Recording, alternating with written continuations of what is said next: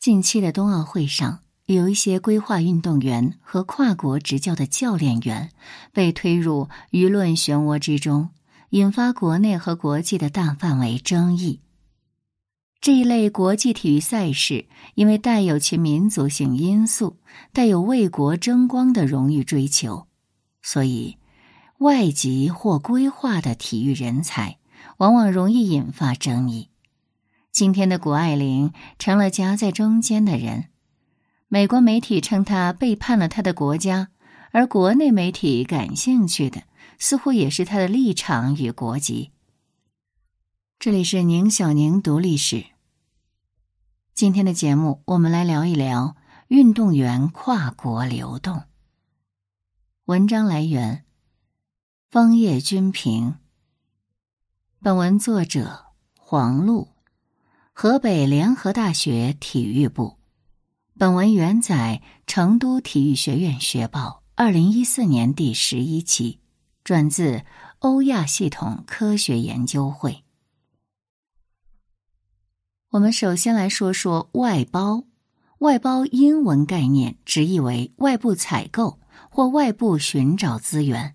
指的是利用和整合外部优质资源，进而达到控制成本。提高效率、提升自身核心竞争力和应变能力的一种管理模式和经营战略，或者说，企业将一些非核心的辅助性的功能或业务外包给企业外部的专业服务机构，进而提高企业整体的效率和竞争力，而自身专注于那些核心的功能或业务。外包可以简化为生产外包、服务外包。体育生产与服务一直是国际外包的主要范畴，也是全球化与外包发展的主要表现形式。WTO 服务贸易总协定将服务分为十二个部门，一百六十多个分部门，其中娱乐、文化和体育服务作为一个大部门类。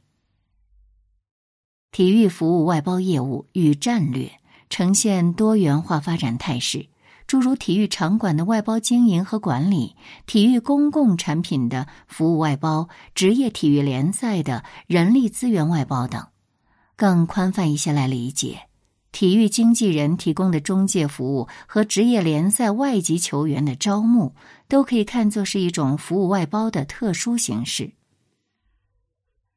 职业体育俱乐部将长期招募体育人才的业务范畴外包给。代理公司或经纪人、职业体育联盟或赛事品牌将提供精神文化产品的核心要素环节外包给外籍球员或规划球员。服务外包的最终经营管理目标呢，是为了最大化的提升职业体育俱乐部或职业体育联盟的市场竞争力。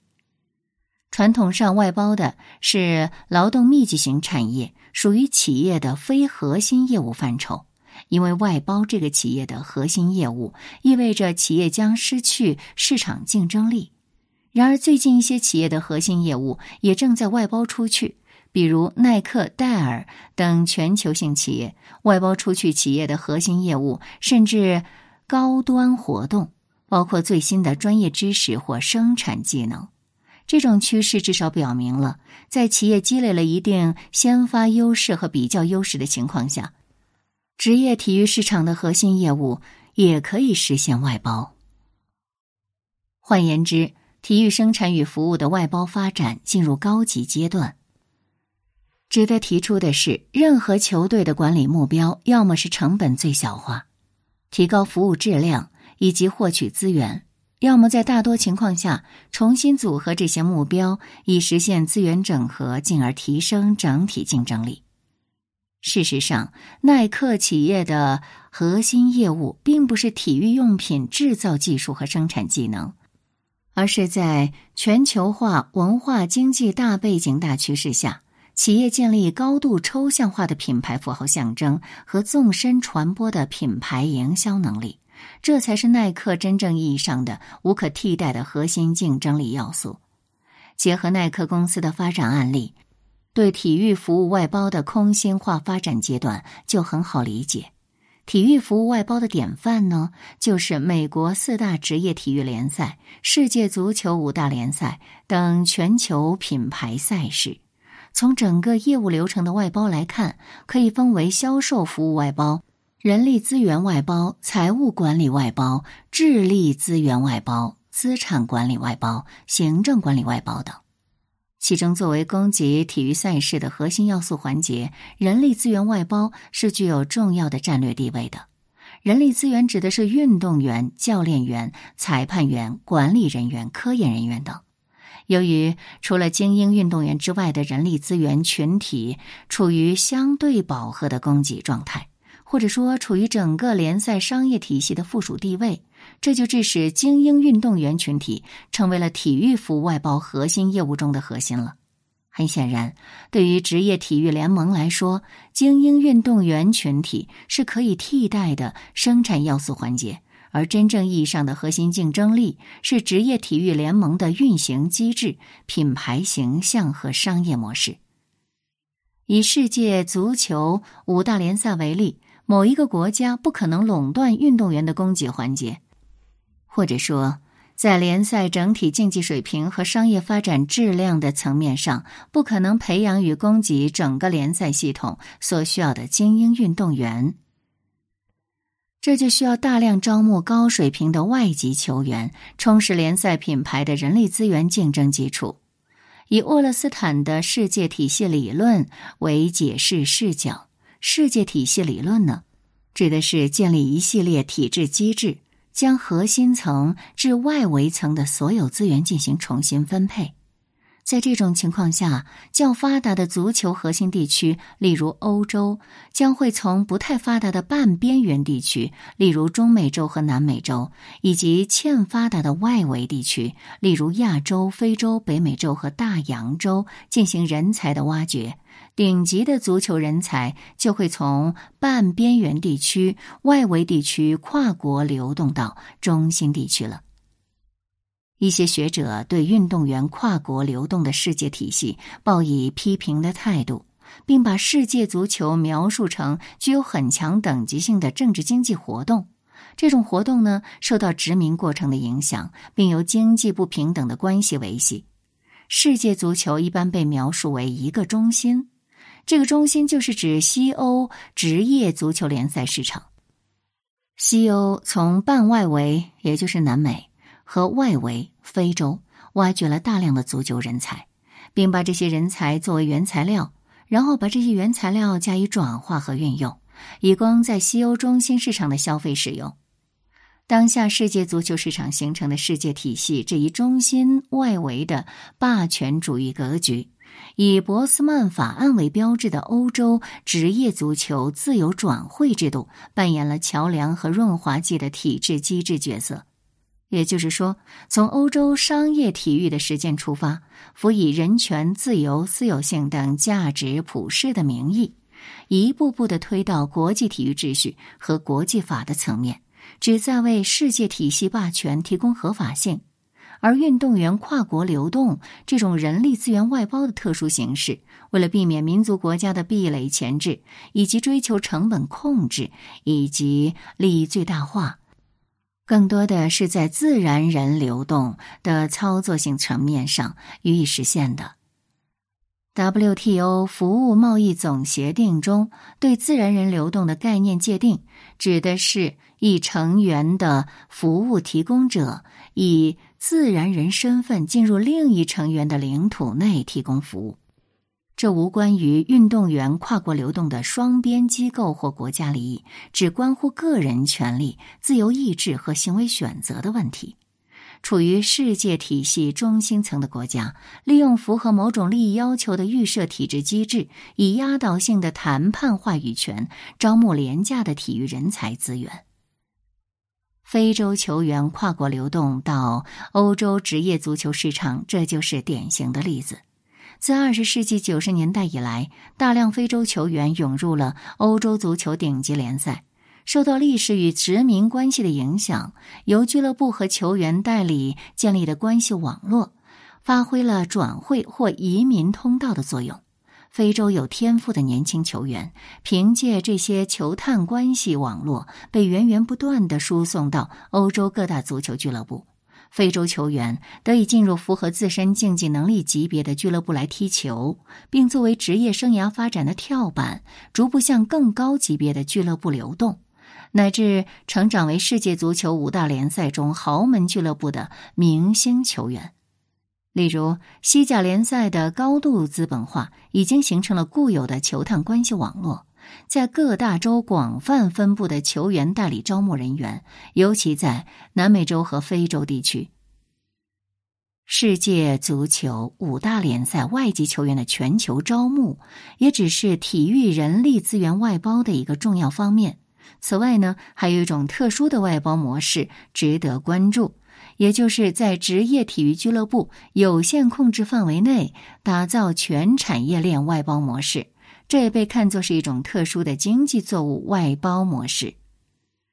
职业体育俱乐部人力资源外包的最主要目的是为了降低成本投入，以便宜的价格招募到优秀球员。许多职业体育俱乐部从海外招募更便宜的人才，并通过建立相关体制机制的保证，实现外包劳动力成本的最小化。相比于直接引进成品球员这个相对昂贵的外包模式来说，职业俱乐部在海外廉价劳动力地区建立训练学院的人力资源外包模式，就成为了符合降低成本要求的战略选择。而作为体育服务外包特殊形式的运动员跨国流动全球趋势，不仅仅意味着刺激当地体育赛事经济的发展。而是在人的主体性层面上具有更多的文化表征含义。体育移民的类型呢，一般分为开拓者、定居者、雇佣兵、海归和国际游牧者五大类。为了便于这个讨论，在这儿呢，我们简化为定居者和雇佣兵两种类型。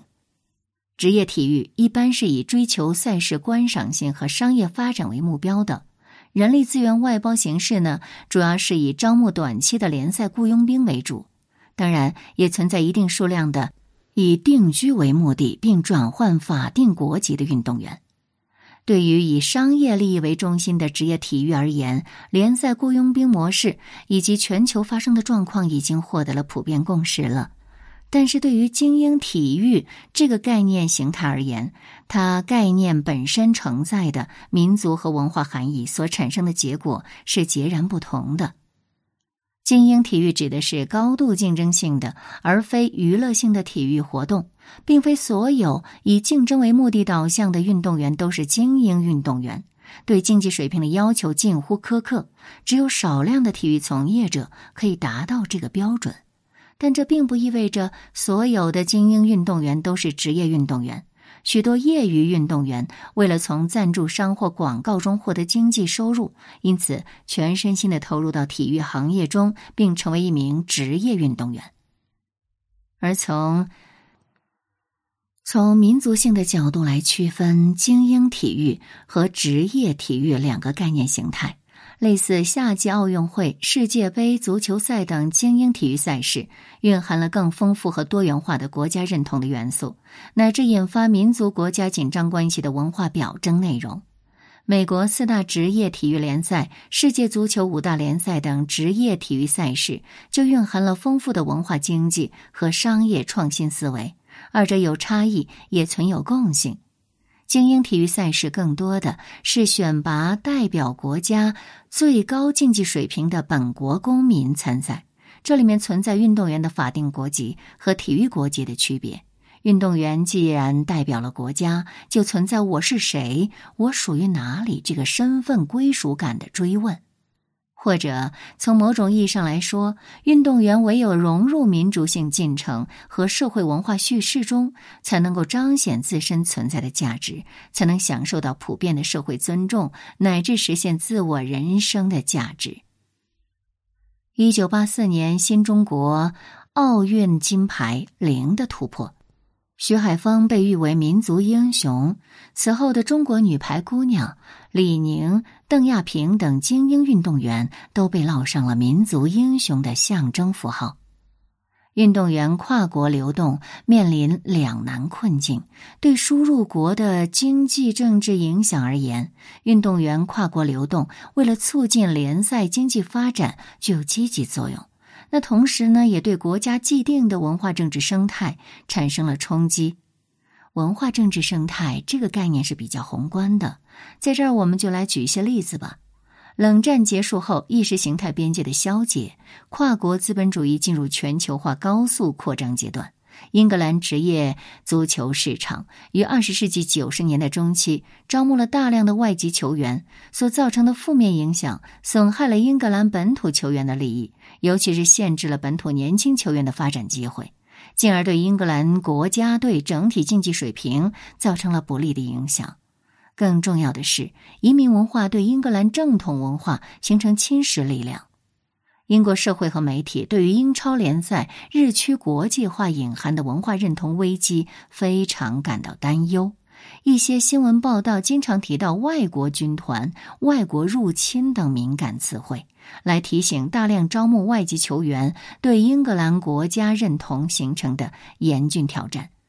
而事实上，正如英格兰媒体的判断。外籍球员或规划球员很难放弃原初的国家认同或民族认同，融合到入籍国的社会文化传统中。齐达内与法国足球的符号互动就是典型案例。足球象征了法国多元文化主义的共和思想和自由、平等、博爱、民主社会精神。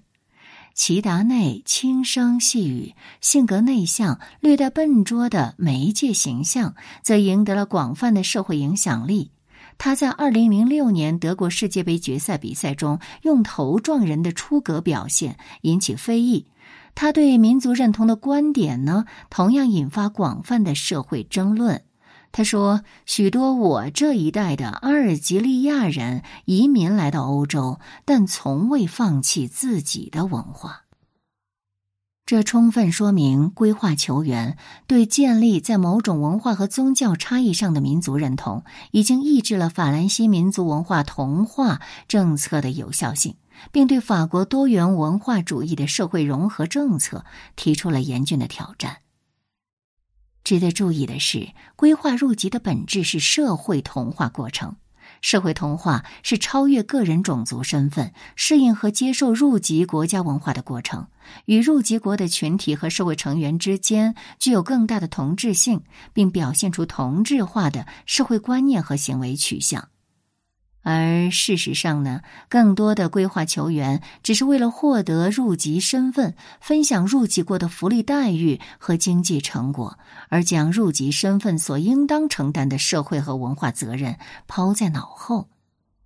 年轻球员在实现规划的过程中，会有意识的掩盖真实的心理状态和入籍的目的，以便顺利的获得入籍国的身份，过上梦寐以求的好生活。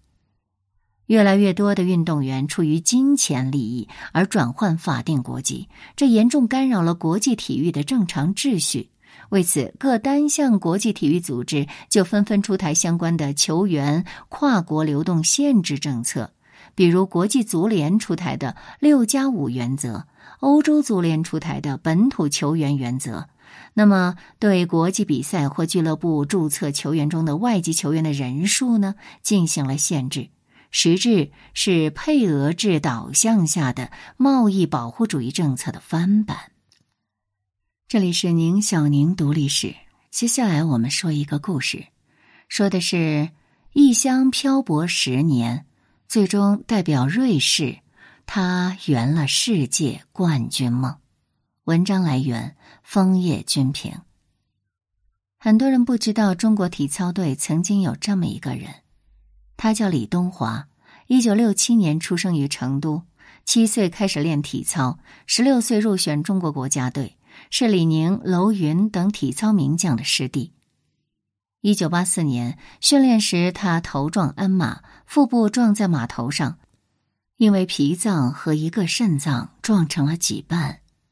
摘除了两个器官脾和肾。这时的他才十七岁。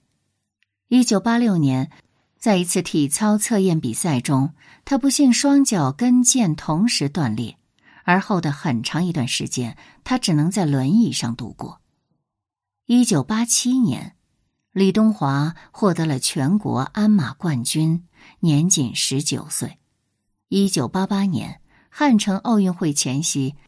他从两米多高的双杠上摔下，头部直接冲撞到地板上，导致左脚的小指和右手手掌骨折，颈椎和胸椎多处错位，半身曾一度失去知觉，差点瘫痪。大家都认为他已经不可能再练体操了。遭遇三次重创的李东华，甚至几度想要自杀。或许是上天不忍放弃这个有梦想又努力的男孩。一个偶然的机会，李东华遇到了一位改变他命运的人。那是一九八八年六月十九号的一天，李东华途经天安门，遇到正在焦急寻找北海公园的瑞士姑娘艾斯·伯兰莎。伯兰莎无意间向李东华问路。李东华曾在受伤期间参加过一个英语短训班，他新学的英语呢就派上了用场。不仅向这个女孩指明了道路，他还亲自护送。在交谈中，两人一见如故。原来伯兰莎小时候也练习过体操，他看到李东华是职业体操运动员，顿时对他充满了崇拜之情。后来，伯兰莎在北京待了十天，李东华就带着她游遍了北京的各大景点，两人的感情迅速升温，都产生了要永远生活在一起的想法。